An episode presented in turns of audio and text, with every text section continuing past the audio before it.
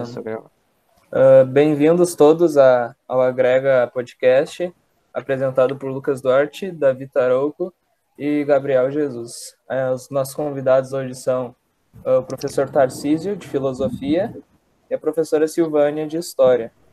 hoje o assunto vai ser sobre a relação entre os Estados Unidos e o México.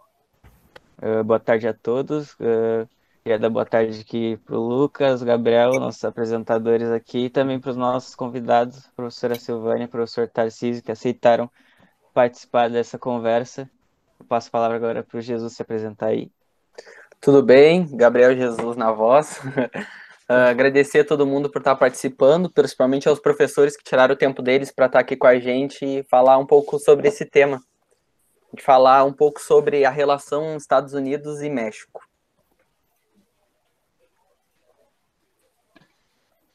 Professora Silvania, se quiser começar se apresentando para a gente.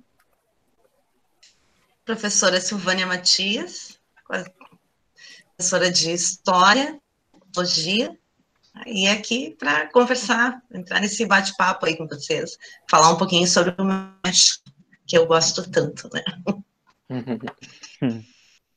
professor Tarcísio. Então, olá a todos, eu sou o professor Tarcísio de Filosofia e ensino religioso. Eu tenho duas disciplinas com essa turma e, e é muito bom aqui estar falando com a professora de História, que é autoridade nesse assunto, e com esses três excelentes alunos que sempre contribuem positivamente com as aulas.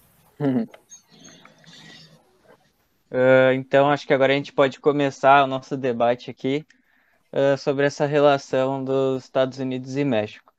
Uh, então, sobre essa relação que já vem há bastante tempo acontecendo e também atualmente, podemos dizer, nos últimos cinco anos, vem com um grande destaque, assim, uh, principalmente com o novo presidente, o Donald Trump.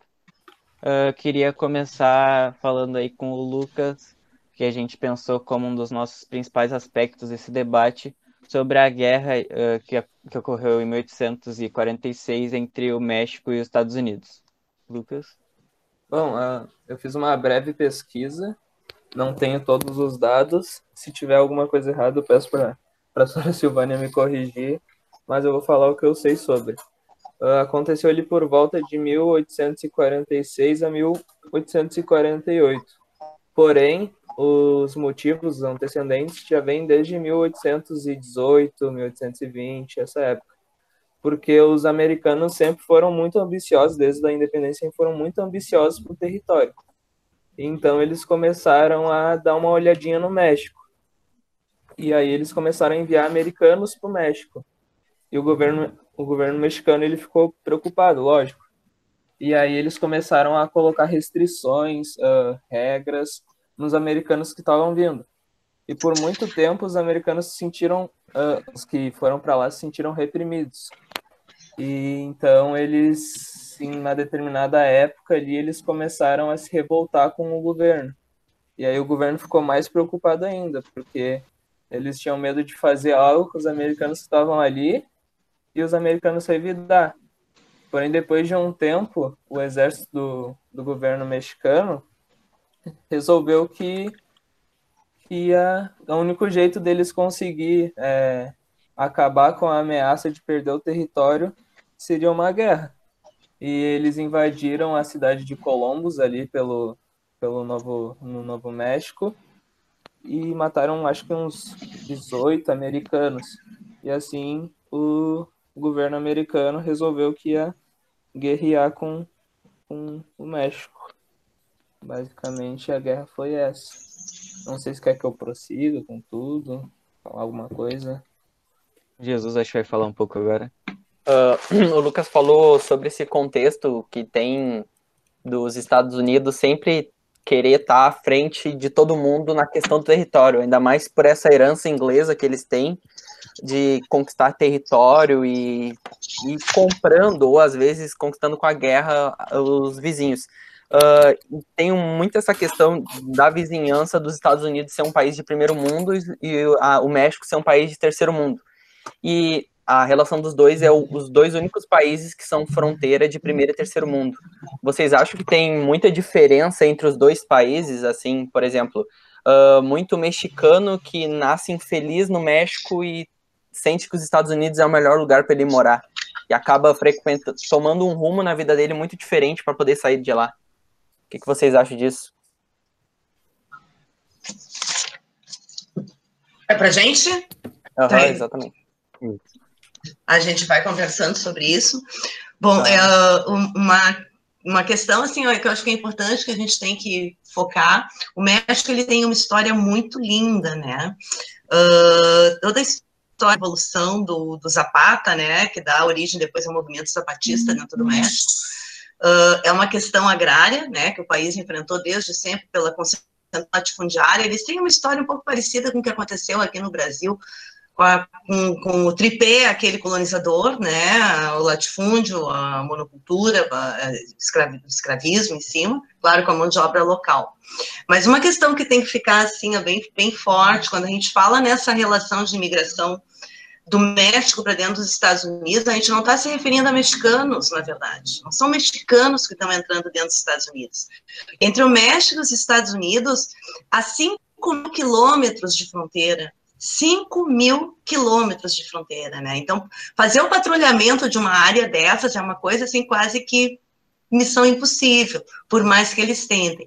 Existem determinadas regiões nessa fronteira, principalmente ali pela Texas, ali, exatamente esses territórios que foram tomados do México, né?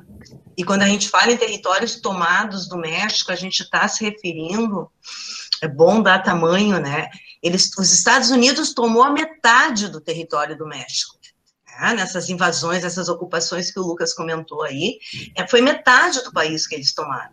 E aí, para acalmar aquela situação com os governos na época, né? Eu acho acho que foi feita essa negociação, eu acho que já tinha assumido o Porfírio, não tenho, não tenho certeza. Mas a indenização que os Estados Unidos pagou por esse território uh, foi de 15, 15, 15 milhões de dólares, isso não é nada, 15 milhões de dólares, quando está se falando em governo, isso não é nada. Né? Uh, esses, esse, esse, essa migração que acontece do México ela envolve esses 5 milhões, esses, esses 5 mil quilômetros de fronteira, e aí eu cheguei a fazer algumas anotações interessantes aqui, assim, ó, uh, porque está indo para lá, nessa fronteira do, do México para os Estados Unidos, está indo para lá pessoas que saem da Guatemala, de Honduras, de El Salvador, do Brasil. E o Brasil, nesse último acordo, está tendo essa redução por causa dessa pressão do Trump no momento atual, inclusive com aquela ideia estapafúrdia que ele tinha da construção do muro, né, 5 mil quilômetros de muro, eu acho que ia ser maior até que a muralha da China ali, né, uma obra dessas aí. Uh, mas a cobrança do Brasil, o México chegou, através das embaixadas, a cobrar do governo brasileiro que tivesse uma participação bem ativa nesse sentido, porque o Brasil, ele é o território de passagem. O Brasil é um território, por exemplo, que vem para cá muitas pessoas da África e da Ásia, né, e eles vêm com esse objetivo, eles já saem com esse pacote feito de lá pelos atravessadores, então eles vêm para o Brasil, para que do Brasil eles vão até o México, e do México eles vão entrar, então repara, são pessoas que estão vindo, não são poucas pessoas, são milhares de pessoas que estão vindo da Ásia e da África para chegar ao Brasil e do Brasil uh, entrar no território mexicano para chegar dentro dos Estados Unidos. Uh, então, eles cobram, o governo mexicano, já que está sendo pressionado pelo governo Trump e ameaçado em função dos impostos, eles estão cobrando que o Brasil também participe nessa, nesse controle de acesso uh, dessas pessoas ao território mexicano. Muitos, muitas dessas pessoas que vêm para cá, eles acabam ficando no Brasil, porque ir para lá se torna tão difícil que eles ficam por aqui mesmo. Né? Uh, então, a gente também já tem sentido essa situação da imigração acontecendo aqui dentro. Então, esse cuidado, assim, não é, quando se fala do, da fronteira, não é só mexicano fugindo para lá. É, é, é, uma fronteira aberta que possibilita, através dela, o acesso de gente de todo mundo que está vindo, grande parte deles passando pelo Brasil para entrar via México nos Estados Unidos. Falando mais sobre isso, Sora, eu estava vendo um pouquinho antes. É isso que falou agora de entrar no México para ir para os Estados Unidos, que de 2014 para até 2017, que foi quando o Trump falou sobre fazer um muro, os, eles já estavam com, já estavam não, eles sempre tiveram com muitos conflitos, né? Isso só estava se agravando. E aí os mexicanos estavam proibindo que centro-americanos entrassem nos Estados Unidos via México.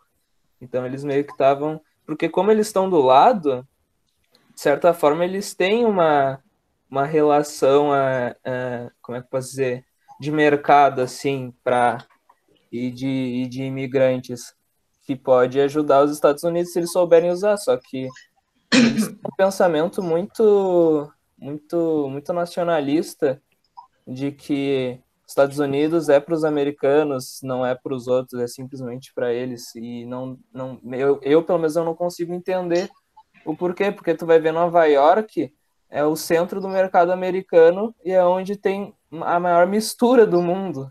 É uma Babilônia. Mistureba. Exatamente. O espanhol é muito falado nos Estados Unidos também, né? Por causa dessa fronteira. Essa relação que tu fala, Lucas, uh, de comércio, tu fala a relação comercial que deve acontecer ali entre México e Estados Unidos? Sim, sim, eu com certeza acredito que exista ela, né? Porque essa relação, Lucas, uh, eles têm assim, ó, uh, os Estados Unidos, se a gente fizer uma pesquisa, deve ter até mais. Os Estados Unidos, eles têm, olha só, olha, olha o que é o interesse econômico. Os Estados Unidos, eles têm duas mil fábricas dentro do México, nessa região de fronteira. Eles podem, né? Então, como é que funcionam essas fábricas? A parte de produção, tá? a parte da linha de montagem, fica na, no território mexicano. E a parte administrativa das fábricas fica no território dos Estados Unidos, ou seja, o que é função, trabalho. A mão de obra top, vai para o mexicano Exatamente, a mão de obra barata vai para o. Pro... Por quê? Porque mais ou menos assim, eles têm uma equipe, e por isso, esse é um dos motivos que muita gente quer ir para lá. Uh, a hora de trabalho no, nos Estados Unidos, para essa mão de obra não qualificada, é em torno de 6 dólares. E já essa mão de obra, se for usar no território mexicano, eles conseguem por 2 dólares a hora. É uma mão de obra muito barata. Sim. Né? Então, existe sim essa relação comercial, e ela, eu, ao meu olhar, chega a ser uma relação escandalosa. Né? Quer dizer, para explorar a mão de obra barata mexicana, não tem problema nenhum na fronteira, baixa a fronteira. Né? Agora, para dar as condições de vida para quem está tentando buscar um emprego melhor, isso não pode. Uh, eu também queria saber um pouco do professor Tarcísio agora, o que, que ele pensa, assim, uh, como o Lucas falou, essa questão nacionalista, assim, uh, se essa relação da guerra dos Estados Unidos ter vencido já, ter pago por território mexicano, já pode ter meio que sido um fator para esse nacionalismo e, e, meio que esse pensamento de superioridade americana em cima do México. Muito bem. É, tu citou já duas coisas que eu ia falar, Davi. É, porque o imperial teve um, eu vou citar um filósofo então, que eu conheci ele aqui em Porto Alegre, o Noam Chomsky. Ele veio no Fórum Social Mundial há muito tempo atrás aqui. Eu acho que foi no, no primeiro ou no segundo que teve em Porto Alegre, né, que foi muito, foi o mundo todo parou para ver o Fórum Social Mundial aqui, né? É, vocês que são novos ouviram falar pouco disso, né? Mas, bons tempos, hein? Bons tempos. Eu lembro que teve um verão desses que eu estava viajando nas missões, olha só. E lá eu estava lá junto com a, olhando lá São Miguel, férias, e tinha uma francesa lá, falando em francês, eu fui conversar com ela, com o meu francês meio rústico, e ela me disse, não, eu vim aqui para o Fórum Social Mundial, e era naquele verão, e eu aproveitei para fazer um turismo no Brasil, e estava adorando. Ou seja, ela só veio no Brasil por causa do fórum, e vinha gente do mundo todo aqui, né? E, então isso já é uma coisa que o Noam Chomsky falou, é, e que ele escreve muito sobre imperialismo, né? E então uh, Estados Unidos e México começaram com o imperialismo de guerra, que antigamente eu, eu era o que era o mais praticado, né? As nações pela força, e só que a guerra hoje se faz pouco, a guerra da força das armas. Agora tem a, a, a, guerra do medo, né? Que eu tenho uma bomba atômica que tu não tem, mas não são usadas mais as armas tanto, né? Então o Chomsky ele fala desses três tipos de imperialismo: o do poder bélico, que os Estados Unidos são o principal do mundo. Eles têm, eu li uma notícia, não li os detalhes, mas me parece que se todos os países somassem suas armas, não seria igual a que os Estados Unidos têm sozinhos. Então, o poder bélico deles é imenso, né? Só que eles não podem usar muito isso, eles não vão fazer uma guerra com tanques e aviões contra o México. Não é interessante mais. Mas tem o imperialismo comercial, então é, o, o fato que a, que a Silvânia colocou, que então eu, eu me aproveito comercialmente, então eu exploro a mão de obra, ou uma multinacional que pode ser lá na, na cidade do México, totalmente no México, onde a empresa que lucra, o lucro vai para os Estados Unidos, né? Então, uh, eles vão usar a natureza, vão poluir, vão fazer tudo, mas o lucro principal sai dali, né? E, e, os países aceitam isso, né? Porque, que nem ali, por que, eu aceito trabalhar por dois dólares ao invés de seis? As pessoas aceitam porque as necessidades fazem com que elas aceitem, né? A gente não vai julgar as pessoas porque elas poderiam não aceitar, mas o fato é que aceitam. Né? E então, o imperialismo bélico, comercial e o ideológico, que é esse que está bastante misturado com política agora. Né? Quando eu digo né, que eu tenho que fazer um muro, eu provo que isso vai fazer a minha nação ficar melhor. Então tem uma guerra de comunicação, de notícias, de fake news, que é o poder ideológico que consegue mais do que as guerras. As pessoas. E a, e a propaganda, né, senhor? Que os Estados Unidos vem fazendo propaganda para o próprio país tá? desde Sim. que começou a TV. Perfeito. Eles ficam valorizando a própria cultura, né? Os, os america americanos, né? O, os estadunidenses, eles ficam, uh, já nascem sabendo que eles estão no melhor lugar do mundo. O japonês nasce sabendo que ele, que ele quem é para os Estados Unidos porque é o melhor lugar do mundo. Muitos adolescentes, muita criança tem o sonho de morar nos Estados Unidos porque é o melhor lugar do mundo. Só que a gente acaba rotulando uma coisa que nos é apresentada, mas que na prática às vezes não é, não é muito diferente. O que, que tem de melhor lá que não tem aqui? Ah, tem um produto que lá vende que aqui não tem, mas chega aqui também, com dificuldades, mas chega tirando a beleza que, por exemplo, o nosso país tem, que lá pode ser que tu não encontre, ou o próprio brasileiro é uma coisa diferente que a gente tem de destaque, mas que a gente acaba não consumindo, porque pensa que lá é o melhor lugar do mundo, que quando eu morar lá eu vou ser feliz. A gente não tem essa ideologia ainda muito na prática. Gabriel, isso que tu falou, eu, eu, eu pensei muito com essa, essa situação de pandemia que a gente está vivendo agora, e aí isso nos mostra o quanto é importante, é uma questão atual também, a do, essa bandeira de liberalismo econômico, que está dentro dessa lógica imperialista dos Estados Unidos também, né? Uh, a saúde pública, né? O Estado atuando junto com a saúde pública, né? Então, aqui no Brasil, o que, que nós temos? O nosso SUS pode falar o que quiser, mas ele ainda é modelo para o mundo todo. Nós temos um sistema de saúde modelo que funciona. Tá? Temos problemas? Temos problemas sim, mas nós temos hospitais públicos que atendem a população quando ela precisa. Sim. Tá? Nos Estados Unidos, o que está acontecendo agora na pandemia? Não existe saúde pública lá, eles não têm um sistema de saúde pública. Eles atendem e aí depois chega a conta para pagar em casa e a pessoa fica endividada com o governo para o resto da vida. O resto da vida. É. O resto da vida vai trabalhar para o governo, para pagar uma Sim. conta né? E não é nada barato. Então, que lugar maravilhoso é esse de se viver, né? Em que tu não, não tem um, um mínimo, né? Que tu precisa. Exatamente. E a gente sabe que lá também tem os grandes bolsões de miséria, né? Não é tudo. Aqui no Brasil nós também temos lugares maravilhosos. Né? Exatamente, que... é. Paraísos, né? Sim. Agora, a gente, se a gente já tem essa ideia e, e um pouco dessa revolta, imagina para os mexicanos que moram do lado, ver tudo isso acontecer. E que se sentem poder, expropriados, é. Né? Se sentem roubados é. naquele território. Sim, a gente. A... Pode falar, David. Pode, pode, falar, falar, pode falar. Tá. Uh, a possibilidade da gente ir para os Estados Unidos tem que ter um pouco de esforço, porque tu vai ter que sair do teu país, vai ter que andar de avião ou fazer alguma outra coisa. Agora eles já estão do lado. Na teoria de uma sociedade que não tem preconceito uma com a outra, tu poderia ir caminhando pela fronteira e atravessar. Tu chegar lá e falar com as pessoas, mas não tem um, o americano nasce com essa intolerância com os outros, não aceitam as outras culturas, as outras pessoas.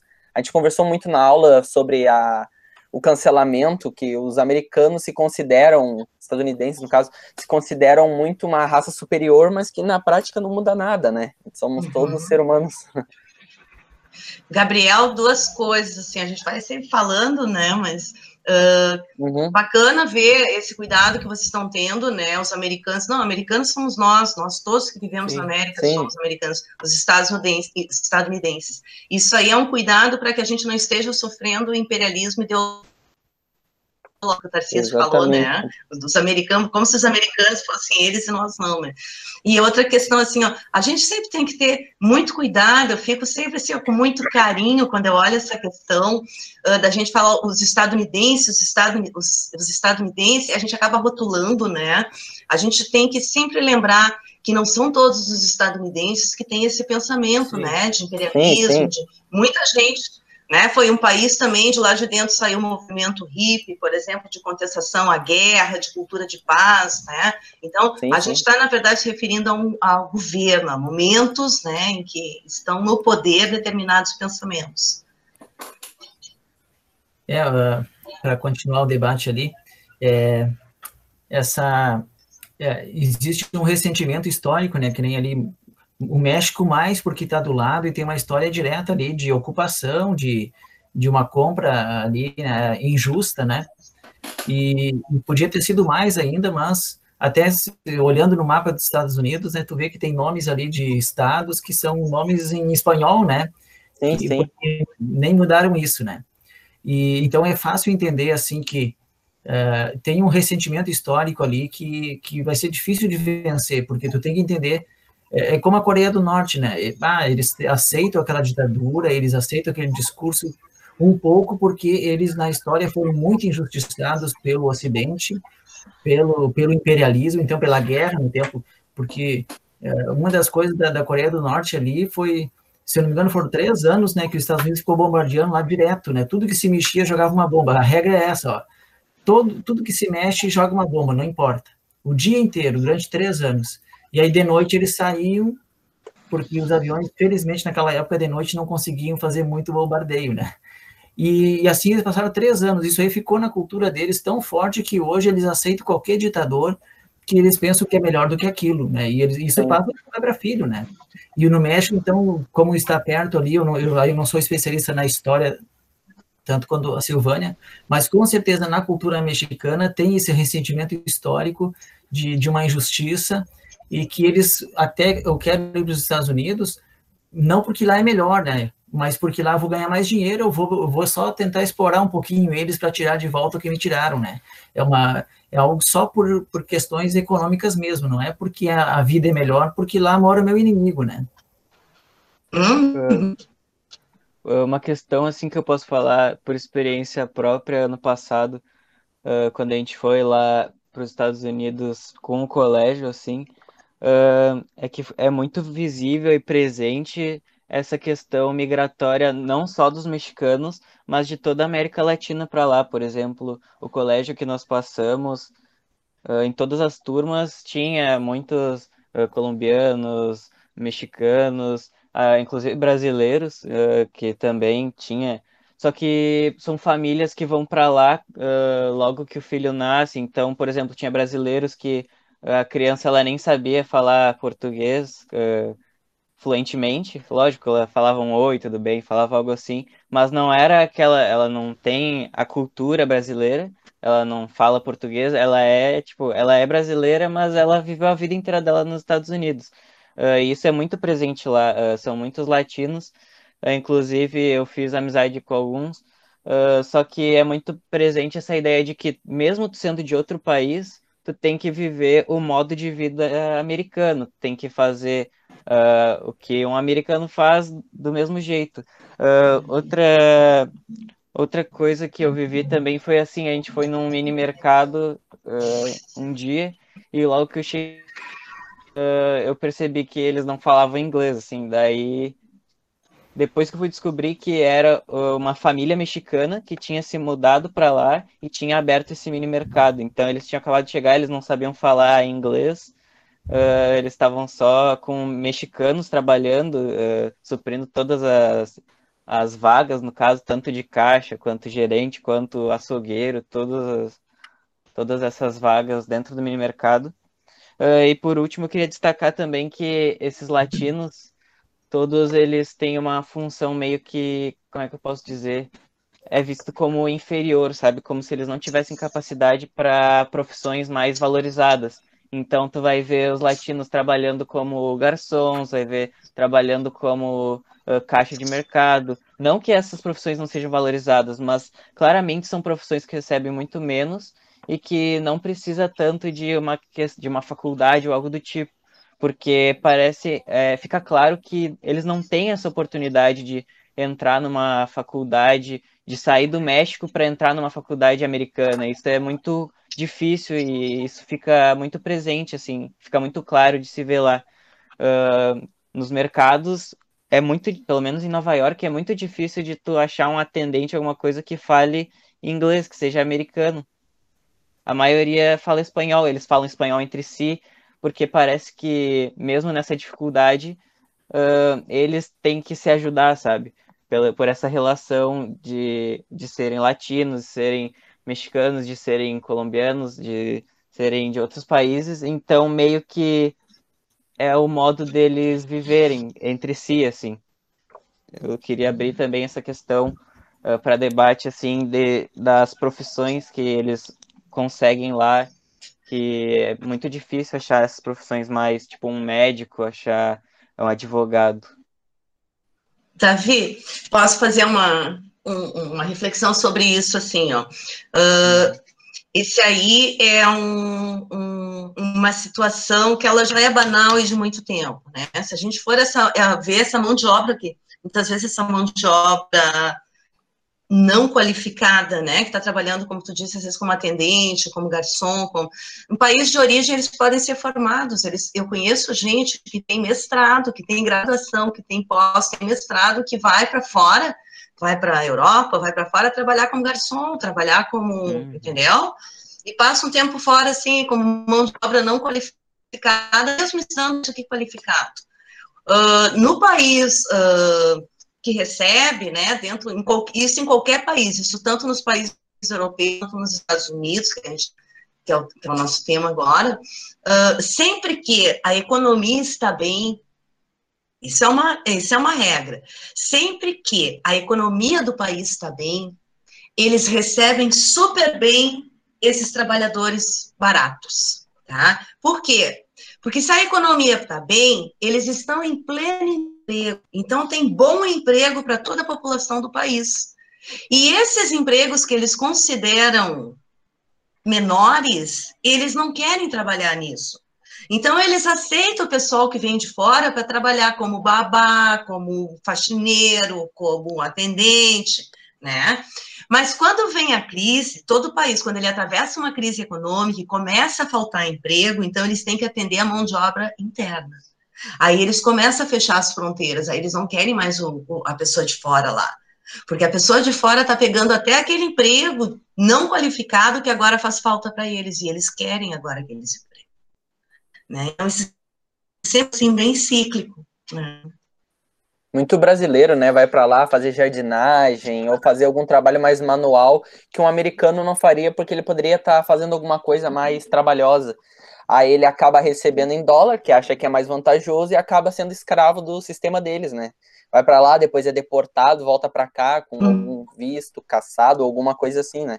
Tudo para entrar no sonho americano de estar tá lá, né? Sonho estadunidense.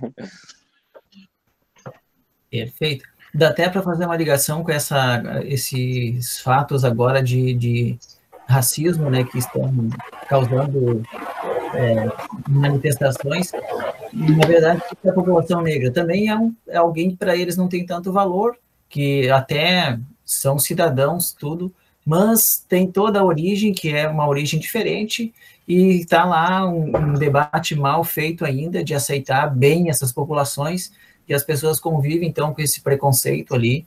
E aí agora também por causa da sociedade que ela é mais uh, mostra mais as coisas é fácil fazer um vídeo e aparecer alguma coisa um pouco mais né isso aparece um pouco mais né mas pelo que eu entendo e penso está muito longe disso ser resolvido porque é um jeito de ser da, do, dos estadunidenses, né? Assim, de, de ter essa, é, essa certa arrogância em relação, claro que não é todos, né? Mas do, de quem tem o poder lá de, de querer se, uh, sentir-se privilegiado em relação ao resto do mundo, a, a quem mora lá e não é totalmente americano no, no ponto de vista deles, né? Então, isso está bem interligado ali. E a, os latinos, então, é, é mais. É, aparece mais também porque, por causa da proximidade da convivência do continente, né? Da história toda. Pegando ali um pouquinho que o senhor falou sobre a questão racial, é, como muitos filósofos pensam que o preconceito, qualquer tipo de preconceito, ele é uma forma de é a forma mais clara de limitação intelectual. E nos Estados Unidos tu consegue ver isso claramente. Chega a ser algo repudiante o jeito que os policiais tratam os, as pessoas negras assim na rua, os mexicanos também. E aí tu consegue perceber que não é toda aquela propaganda, todo, tudo aquilo que a gente vê nos filmes desde pequeno que eles mostram, sabe? Esses dias estava meu pai e minha mãe estavam vendo um filme no, no Netflix e aí eu até estranhei, porque era um filme estrangeiro. E aí eu tava lendo a legenda, mas eu não conseguia, tipo, não conseguia me, me, me adaptar muito bem ao som, porque era outra língua. Acho que era um filme em alemão. E aí tu vê que tu só vê filme hoje em dia feito pelo produzido pelo cinema deles, mostrando o que eles querem que tu assista. É algo bem como eles como eles queriam fazer antigamente, que eles não acharam como a lavagem cerebral que eles estavam à procura da lavagem cerebral e nunca encontraram, mas é isso que eles tentam fazer com todo mundo, com a propaganda deles. É, parece assim que o estrangeiro, o, a, o, o, negro, os que se dão bem na cultura é aqueles que fazem algo parecido com os, os uh, norte-americanos mesmo. Né? Eu, tenho, eu, eu sou aceito se eu sou parecido com eles, se eu vou ser parecido com a minha cultura, eu não né? Eu não posso ser um latino lá dentro. Lá dentro eu tenho que ser um estadunidense para pelo menos ser aceito mesmo de um jeito diferente, mas é, então essa, esse é o preconceito é, assim clássico, né? E que coisa engraçada, né? Se tu pensar assim, a cultura mexicana, se eu, pergunto, se eu comento, a cultura mexicana, gente, já vem aquele festival das caveiras do México, aquelas Sim. festas coloridas, né? Aquela coisa.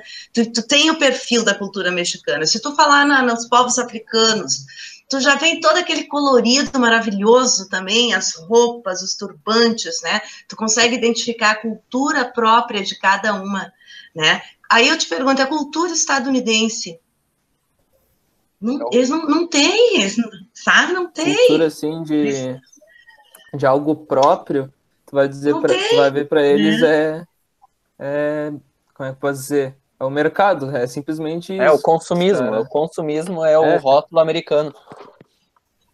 É, se tem um Halloween, por exemplo, mas é, uma, é algo mais mercadológico do que cultura, sim, né? Sim, tudo para tudo dentro, todos os eventos dentro ali da, a cultura americana, se tu for parar para pensar, tá voltada para o mercado. A cultura deles é meio que o mercado em si. Eu estava, a gente falando essa coisa da ocupação de terras mexicanas ali, eu não tenho certeza, mas eu teria que dar uma consultada. Se a gente olha uh, o território original dos Estados Unidos ali, as 13 colônias, era uma coisinha de nada, né? Eles, era mínimo o território deles. E aí eles foram avançando, né, até, eles, do Atlântico, eles chegaram até o Pacífico, eles tomaram conta de tudo aquilo ali. Eles foram avançando e ocupando o território. Né? Nesse avanço, né, que eles chamam marcha, conquista do oeste, né, avanço que eles foram tendo, eles acabaram ocupando ali o território do, do México, a metade do território do México. E eu não tenho certeza, mas eu acho que esse território do México é onde os Estados Unidos fez a corrida do ouro. Eu acho que eram territórios que eram riquíssimos. Então, a tirar a terra, tirou ouro, né? Se, se, se é, se é isso que, que aconteceu ali. Eu cito mais uma coisa que eu lembrei enquanto tu falava, Silvânia. É, na Guerra Civil Americana, foi o Norte contra o Sul, né? Uhum. E, e, o Norte venceu. Foi isso, né? Uhum. E, então, é, pensando agora México e Estados Unidos, então, na verdade, o Sul ali, que tinha um pouco mais, mesmo que era escravista, tinha outras coisas ali, né? Mas era o que era menos americano, né? Então, o, lado mais forte, mais idealista desses conceitos norte-americanos é o que venceu e que se impôs para o Sul, né? E então ajudou a fazer essa conquista ali. É, ou seja, se tinha alguma reação acontecendo ali no, no Sul, mesmo que tinha muitas coisas erradas, ela foi sufocada e aumentou mais ainda esse preconceito contra o, o lado latino dos Estados Unidos, né? Uhum. Mas, Tarcísio, eles têm lá dentro, eles têm preconceitos do norte com os do sul hoje entre eles, né? Hoje, os estados do norte são estados mais ricos, né? A capital fica lá para cima também, e os estados do sul até hoje são os estados onde tem mais miséria, onde tem a desigualdade social. Esses conflitos maiores acontecem muito dentro desses estados do sul, né? São estados pobres. A senhora estava falando lá de dos Estados Unidos abstrair ouro do, do México. O Rockefeller, que foi um dos homens mais ricos do mundo, que morava nos Estados Unidos, ele enriqueceu muito com a extração de petróleo e de ouro na região do México. Então eles acabavam muito absorvendo os minerais ou tudo que tinha de rico, assim como Portugal fez com a gente há muito tempo atrás. Os Estados Unidos por ser uma colônia, ele acabou abstraindo do vizinho mais fraco do lado, né, que era a colônia espanhola. Então, sempre teve essa liderança para obter tudo do, do vizinho. Perfeito. Uh, agora, trazendo de uma forma mais socioeconômica, uh, tem muito a relação do NAFTA, que seria o acordo entre a América do Norte, no caso Estados Unidos, Canadá e México. Um ponto a se destacar é que o México ele responde por apenas 5% do PIB, no caso o produto interno bruto, gerado por todo esse bloco econômico. Ou seja, 95% do PIB são relacionados aos Estados Unidos e Canadá. Uh, aí muitos se perguntam, ah, uh, por que que Estados Unidos e Canadá, uh, por que que o México está aí dentro, se ele é só 5%? da, do PIB, né? Mas a grande questão é que os Estados Unidos e o Canadá eles utilizam o México dentro desse acordo uh, como um jeito de manobrar e poder implementar mais empresas, mais multinacionais dentro do território mexicano e usufruir desses benefícios da mão de obra barata, da matéria-prima e etc. Uh, e o México ele acaba meio que aceitando isso uh, por poder importar produtos americanos, por ter uma relação com os Estados Unidos e não acabar podendo ser, sei lá, ser invadido ou acabar ocorrendo uma guerra. Ali eu, eu vi que tu falou, senhor Davi, ali na, na palavra acordo, tu falou parece entre aspas, não é? Porque, na verdade, é, é, um acordo entre alguém muito poderoso e alguém que é ali vítima, não é acordo, né? Então eu faço um acordo onde eu faço porque eu sei que eu vou ganhar mais com isso do que eu ganhava antes, né? E ali a questão então do México, Canadá e Estados Unidos, talvez para que o México não incomode muito e eu consiga um pouco mais do que eu já consigo, né? É, não, é, quem tem muito poder não vai perder nunca no acordo.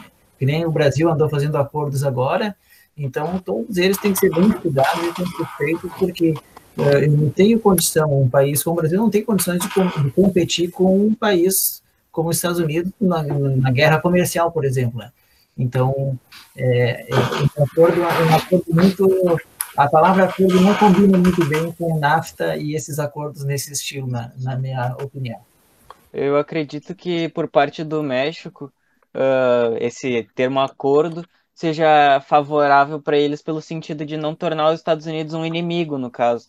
Uh, porque tornando inimigo, claramente não teria muita chance para o México. Então, esses acordos comerciais acabam sendo mais uma forma de tentar uh, estreitar essas relações e não ser tão prejudicado, apesar de que é o grande ponto dos Estados Unidos, implementar mais, mais empresas e mais coisas no território mexicano para poder tirar mais proveito disso.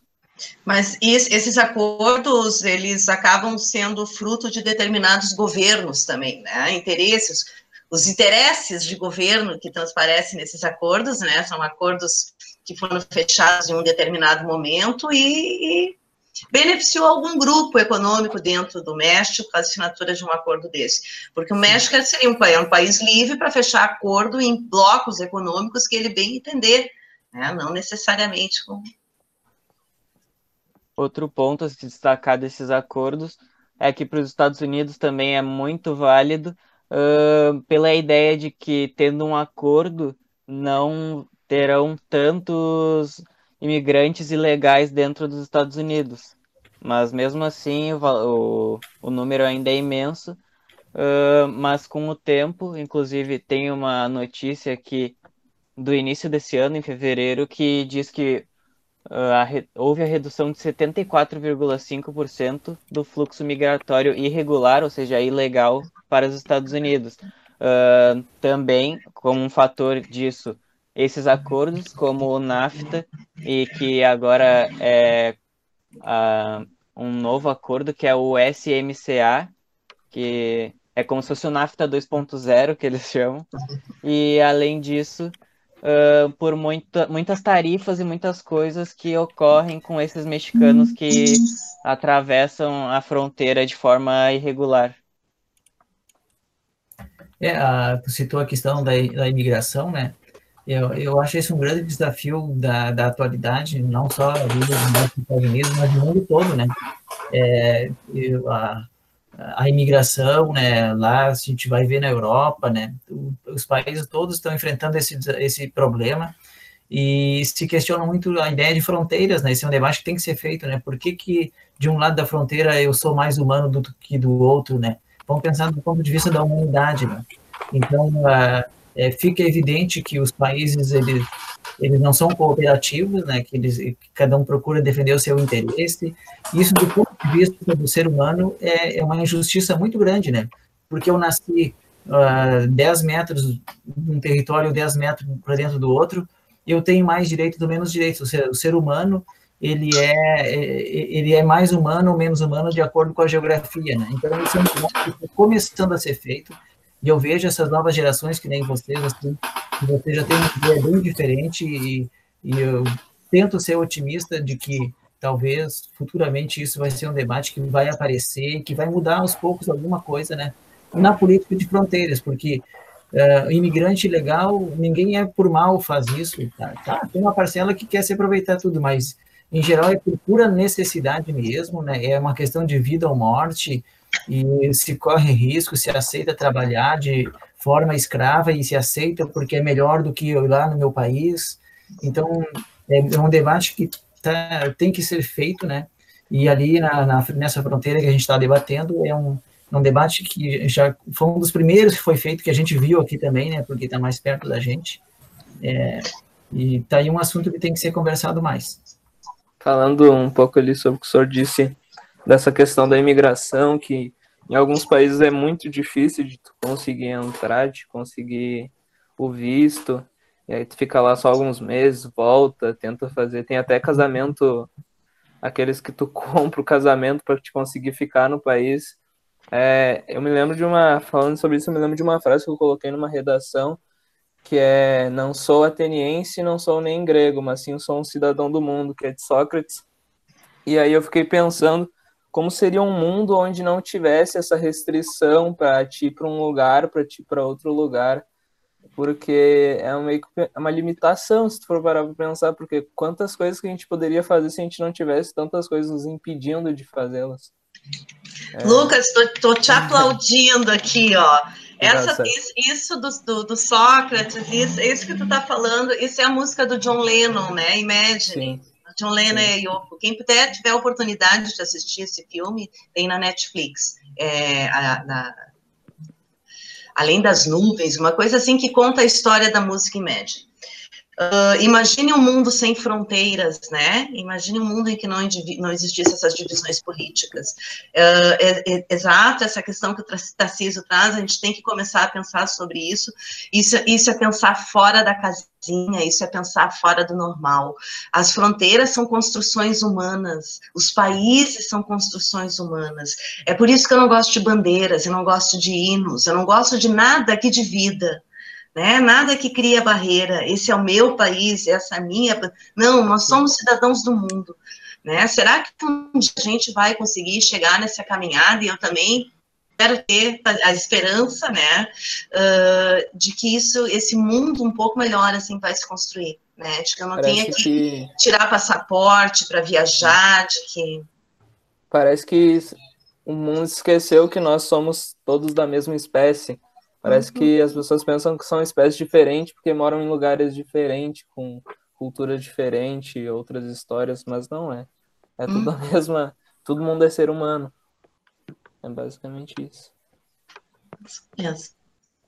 A generalização também acontece muito, né? O, o povo brasileiro, os espanhóis, os franceses, a gente acaba rotulando muito e como a gente rotula os outros, a gente se rotula, né? O povo brasileiro, o nacionalismo, nós, vamos vamos cuidar do nosso Brasil, nós temos que cuidar do nosso planeta, né? Acima de tudo, porque se acontece algum problema é com todos nós, não é só com, com aquele país. Ah, a França colocou fogo num, num museu lá não é problema dos franceses, é problema da história do mundo todo que perdeu um patrimônio, por exemplo, aconteceu aqui no Brasil do, do museu lá no Rio de Janeiro, se eu não me engano. Uh, foi uma perda para o mundo inteiro, porque é a nossa história que está tá se desconstruindo aos poucos. E se a gente acabar se dividindo, vai, vai trazer mais guerras, porque são mais opiniões diferentes. Não são dois lados, são 100 lados e vão ser 100, 50 guerras são muitos conflitos a mais que não precisariam existir. Uh, eu acho, inclusive, que a gente pode destacar isso que o Jesus falou uh, nos dias atuais sobre a questão do coronavírus, né? Porque muitos apontam, ah, é o vírus chinês, ah, é porque foi na China que tudo começou, ah, ou porque a culpa é dos asiáticos. Só que isso não é um problema só deles, o problema é do mundo, do mundo todo, no caso. E não, não vai adiantar tu apontar que, ah, porque começou em lugar X ou lugar Y, que a culpa é deles. Poderia acontecer em qualquer lugar do planeta, justamente por essa questão uh, da industrialização tão acelerada que vem prejudicando o nosso, o nosso planeta. Não é o vírus chinês nem a cura americana, né? que eles vêm para salvar e os chineses para atrapalhar. Não é bem assim que acontece. Nem tu falou, poderia ter acontecido com qualquer um e a cura pode vir de qualquer um. Uh, não é a Rússia defendendo o socialismo que vai salvar o mundo, nem os Estados Unidos defendendo o capitalismo que vai salvar o mundo. É a, o ser humano e a sociedade se cooperando pela sobrevivência de todos. É, todos os sistemas nacionalistas já provaram que não dão certo, né? Exatamente. É, é, esse debate, então, do nacionalismo, acho que é um grande mal que está crescendo muito, né? Aí eu não posso botar a dizer a minha nação acima de tudo, né? Isso é um erro. Aí se eu vou para a guerra e morro pelo meu país, o que, que adianta? Eu, eu morri, não adiantou nada, né? Então, eu, é, eu não posso jogar água com a criança junto do banho, né? A água está suja, eu jogo fora, mas se a criança vai junto, não adianta nada. A, a banheira está limpa, mas não tem a criança, né? É, a gente escuta um monte ali, não, ah, o país acima de tudo. Não, isso não pode, acima de tudo é a vida, é, é a justiça. É Exatamente. É. O Brasil é só uma convenção, como a professora Silvana e vocês colocaram ali, né? E essas convenções estão escravizando as pessoas, elas estão brigando, uh, por causa de coisas que não vale a pena brigar, que não que, que são só coisas criadas ali, né? Que é... Conceitos abstratos. Exatamente, é uma barreira invisível. Não, se a gente nascesse e não nos contassem que existia o Brasil, a gente moraria no, na Terra, não seria o povo brasileiro, seríamos os irmãos, por exemplo. Então não existiria essas barreiras, são ah, os adultos que passam para as crianças, que passam, os futuros adultos passarão para as outras crianças. Então, hum. nada poderia existir, por exemplo. Perfeito. Muito bom. Uh, então, acho que a gente conseguiu abordar bastante sobre os assuntos que nós tínhamos destacado logo no início. Não sei se alguém tem alguma consideração final, alguma coisa assim. Eu só ah. agradeço a oportunidade, então, e dizer que sempre é bom conversar sobre ideias, porque a gente sai sempre com uma, uma contribuição boa para continuar com mais ideias. Exatamente. Também agradeço, agradeço o convite de vocês, assim, ó, e agradeço principalmente porque faz está me fazendo muito bem ouvir esse pensamento que vocês estão tendo, esses sonhos, esse, esse olhar que vocês têm para o mundo, para o ser humano. Uh, isso é um, um, calor, um aconchego no, no coração da gente. Valeu. Uh, eu queria também agradecer muito pela disponibilidade dos professores em poderem participar uh, dessa quase fechou uma hora de, de conversa, de debate aqui entre a gente. Uh, logicamente, nós, como alunos e como vestibulandos, tiramos muito proveito desse tipo de conversa uh, com duas pessoas que têm tanta bagagem, tanto conhecimento de tantos anos de aula. É muito importante para a gente essa conversa e essa devolutiva. Não sei agora se o Gabriel, se o Lucas querem falar alguma coisa.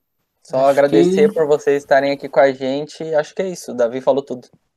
É, é a mesma coisa. Agradeço por dispor do tempo de vocês é, podiam estar com a família, mas estão aqui falando com a gente, nos ajudando e, e nos ensinando também, falando sobre tudo que vocês conhecem, o pensamento de vocês, para passar para os nossos colegas, para os outros professores, talvez, quem sabe, se a gente continuar.